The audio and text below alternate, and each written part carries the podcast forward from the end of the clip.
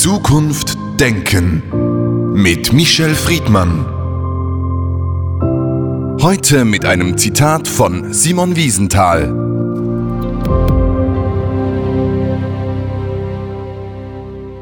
Recht, nicht Rache.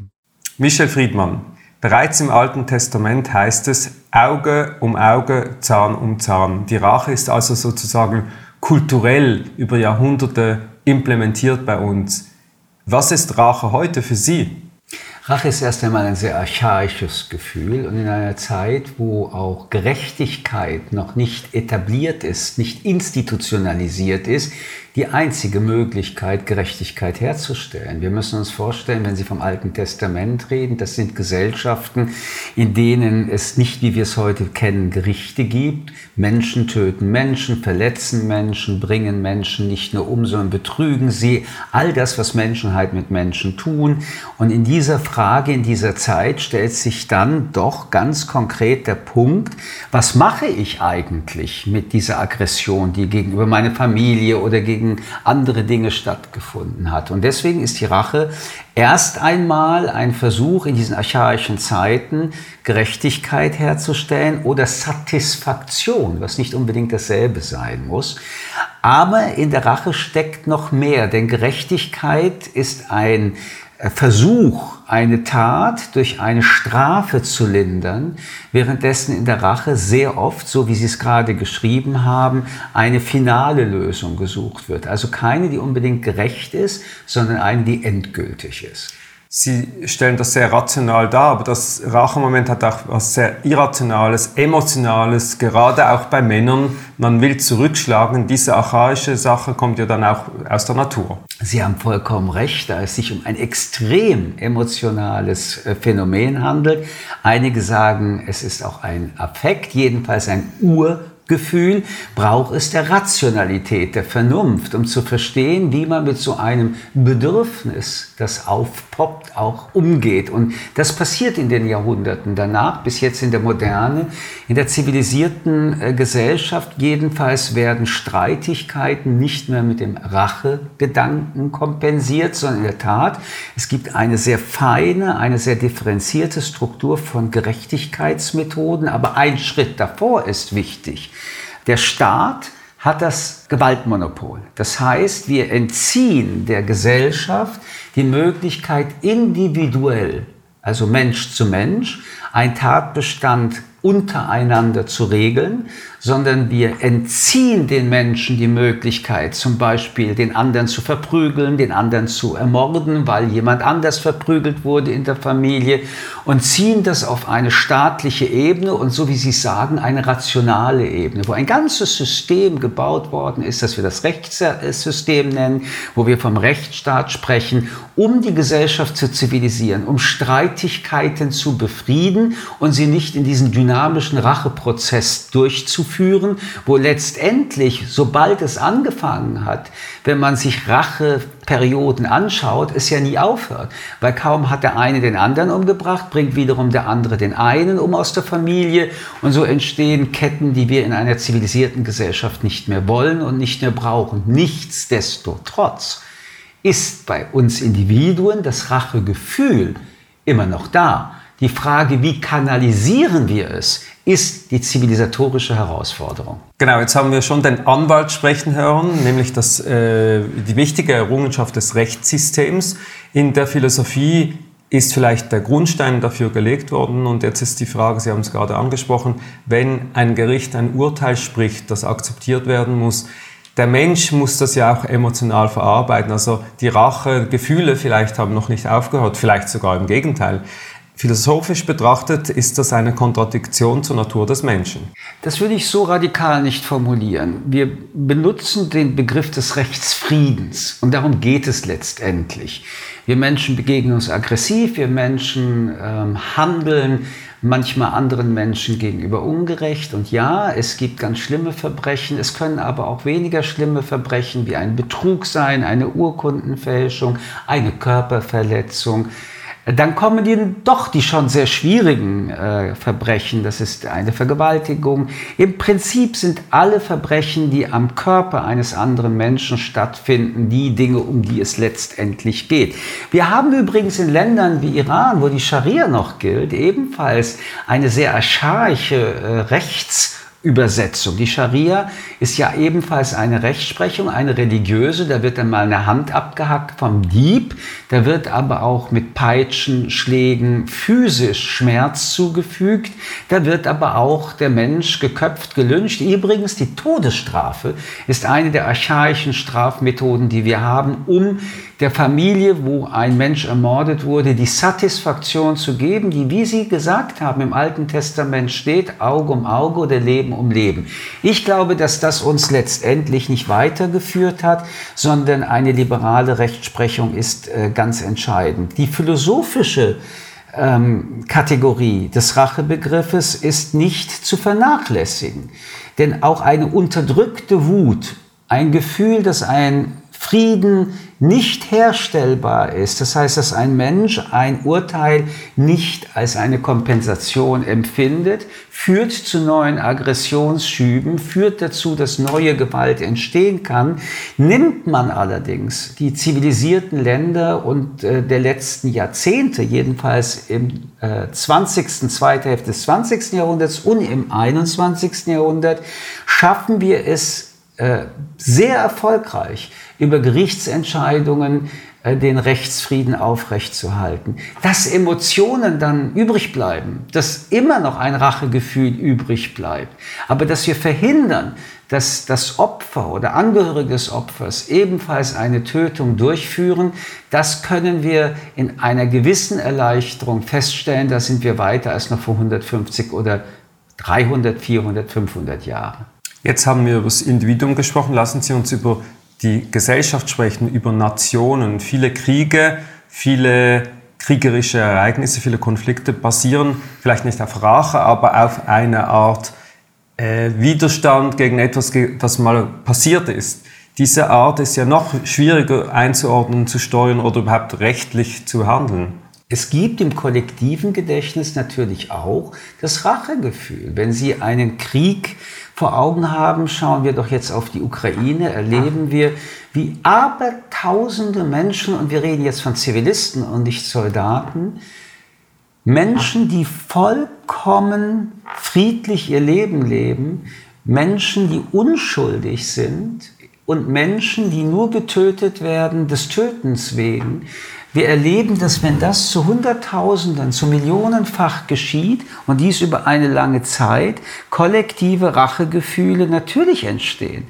Und dass man die Militärsverantwortlichen, äh, aber auch den Staat, der das anordnet, ähm, zur Rechenschaft ziehen will, ein feinerer Begriff der Rache, aber ein äh, relativ ähnlicher, das ist ja nicht zu bestreiten. Und das Problem in Kriegen ist, dass wir jedenfalls bis vor wenigen Jahrzehnten diejenigen, die menschenrechtswidrige Kriegshandlungen begehen, nicht vor Gericht gezogen haben. Hier haben wir wieder dieselbe Phänomenologie. Wir haben keine wirklich bisher funktionierende und allumfassende internationale Weltgerichtsordnung. Zwar gibt es das Gericht in Den Haag, zwar gibt es auch mittlerweile Institutionen, die Kriegsverbrechen äh, zu ahnden versuchen, aber die Erfahrung ist, dass die meisten, die solche Kriegsverbrechen anordnen, immer noch äh, frei in der Welt rumlaufen. Auch hier geht es, glaube ich, darum, dass solange wir keinen Rechtsfrieden herstellen können, und den können wir in kollektiven Prozessen wie Kriegen immer noch sehr unterdurchschnittlich, und wenn man die Schmerzen, das Leid von Familien dann doch sieht und die Beliebigkeit des Tötens, dass wir dann durch die Millionen Individuen, die es betrifft, eine kollektive Rachedynamik erleben, die oft dazu führt, dass verspätet, aber dann doch neue Gewalt entsteht. Was ist denn der Unterschied zwischen Rache und Vergeltung? Gerade im Nahen Osten hört man oft von Vergeltungsschlägen. Also man wird angegriffen und man reagiert. Ist das ein Wortspiel oder ist das faktisch was anderes? Naja, es ist ein Machtspiel. Die Vergeltung ist ein Machtspiel. Also es gibt einen kurzen kriegerisch nicht akzeptablen Gewaltakt und daraufhin entscheidet sich der Staat, der angegriffen wurde, eine, einen Vergeltungsschlag durchzuführen. Das ist ja besonders im Nahen Osten eine äh, immer wiederkehrende ähm, Spirale. Ähm, das ist eine Frage der Machtdemonstration. Du greifst mich kurz an, ich greife dich kurz zurück. Die Vergeltung ist auch eine Befriedung innerhalb der Gesellschaft. Mein Staat ist nicht hilflos, er reagiert, eine Bestrafung findet statt. Und jetzt kommen wir darauf zurück, der Vergeltungsschlag ist ein militärisches Urteil. Äh, ohne dass da irgendwelche Gerichtsbarkeiten stattgefunden haben. Und mit dieser militärischen Aktion versucht man in der eigenen Gesellschaft eine äh, Befriedung herzustellen und gleichzeitig der Bevölkerung zu zeigen, wir sind nicht hilflos. Vergeltungsschläge versuchen in einer Proportionalität äh, zu reagieren. Überproportionelle Vergeltungsschläge führen zu neuen Vergeltungsschlägen der anderen Seite. Die Rache kennt keinen Maßstab. Und die Rache kennt auch kein Maß. Die Rache ist, so wie Sie gesagt haben, ein Affekt, ein tiefer emotionaler Prozess. Und er ist in seiner Handlung nicht rational, das ist der Vergeltungsschlag. Und er ist vor allen Dingen in seiner Gewaltqualität nicht beherrschbar. Der Racheakt, wenn er umgesetzt wird und wenn er angestaut lange schon in einem Menschen wirkt, ist immer ein zu viel. Es ist interessant, wir haben über das Alte Testament gesprochen. Im Matthäus, im Neuen Testament wird das aufgegriffen von Jesus und er sagt dann, leistet dem, der euch etwas Böses antut, keinen Widerstand, sondern wenn dich einer auf die rechte Wange schlägt, dann halt ihm auch die andere hin. Ist das sozusagen ein Fortschritt, eine Erkenntnis oder ist das einfach Utopie und Naivität? Na, ich glaube, dass das nur bedingt mit der Rachefrage zu tun hat, sondern es hat etwas mit der Gewaltfrage an sich zu tun. Und wir diskutieren das ja in der Moderne mit Begriffen wie Pazifismus, wo wir sagen, wenn jemand dir Gewalt antut, reagiere nie mit Gewalt. Ähm, ich halte diese Position für bemerkenswert, aber sie war nie eine realistische, denn als Mensch beanspruche ich das Recht, mich verteidigen zu können. Die Notwehr ist etwas, was zu tun hat mit einem Überlebensgefühl, das, wie ich finde, berechtigt ist. Äh, ich halte nichts von dieser Märtyrerei, ich halte auch nichts davon, dass man jemanden, der Gewalt ausübt, dadurch überzeugt, dass man äh, nicht äh, darauf reagiert. Und wichtig ist in diesem Zusammenhang den Begriff der Verteidigung zu nehmen. Und auch da haben wir im internationalen Recht, wir haben in der UN, wir haben in den Menschenrechts-Selbstverständlichkeiten diesen Gedanken, über den ich spreche und der ein anderer ist, als der Jesus äh, den Menschen anbietet.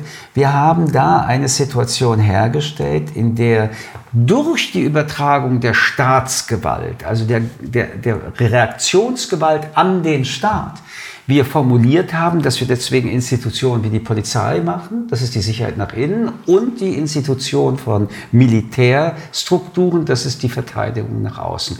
Wenn also solche Konflikte stattfinden und ein Land angegriffen wird, so wie wir es jetzt gerade in der Ukraine haben, aber nicht nur dort, dann muss es selbstverständlich möglich sein, sich zu verteidigen. Diese Frage ist ja momentan eine der ganz großen Fragen auch im 21. Jahrhundert, weil wir in den letzten Jahrzehnten feststellen konnten, Demokratien greifen sich in der Regel militärisch nicht an. Die Angriffe, die wir erleben, kommen aus Diktaturen oder kommen aus Ländern, die über terroristische Strukturen ähm, an der Macht geführt werden.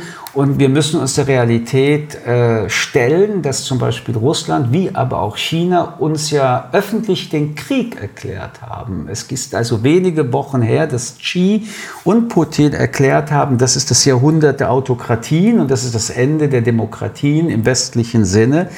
Und äh, so äh, wenn das so klar ausgedrückt ist, dürfen wir nicht mit unserer üblichen Verdrängung äh, darauf hoffen, dass das nicht stattfindet, sondern sollten verteidigungsfähig sein, wenn es stattfindet.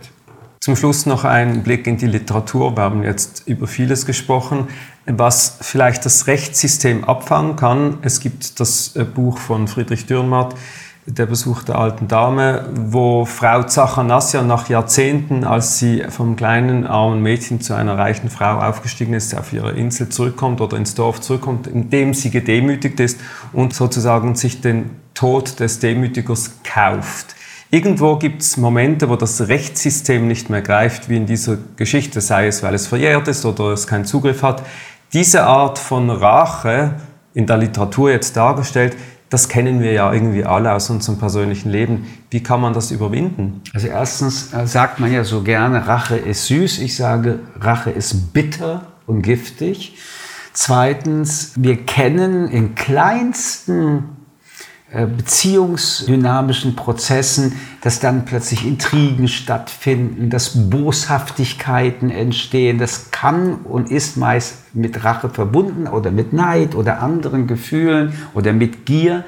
Aber wem hat das je gut getan? Ich kann nur sagen, wenn du vergiftet bist, entgifte dich, aber nicht auf Kosten des anderen. Michel Friedmann, vielen Dank für das Gespräch.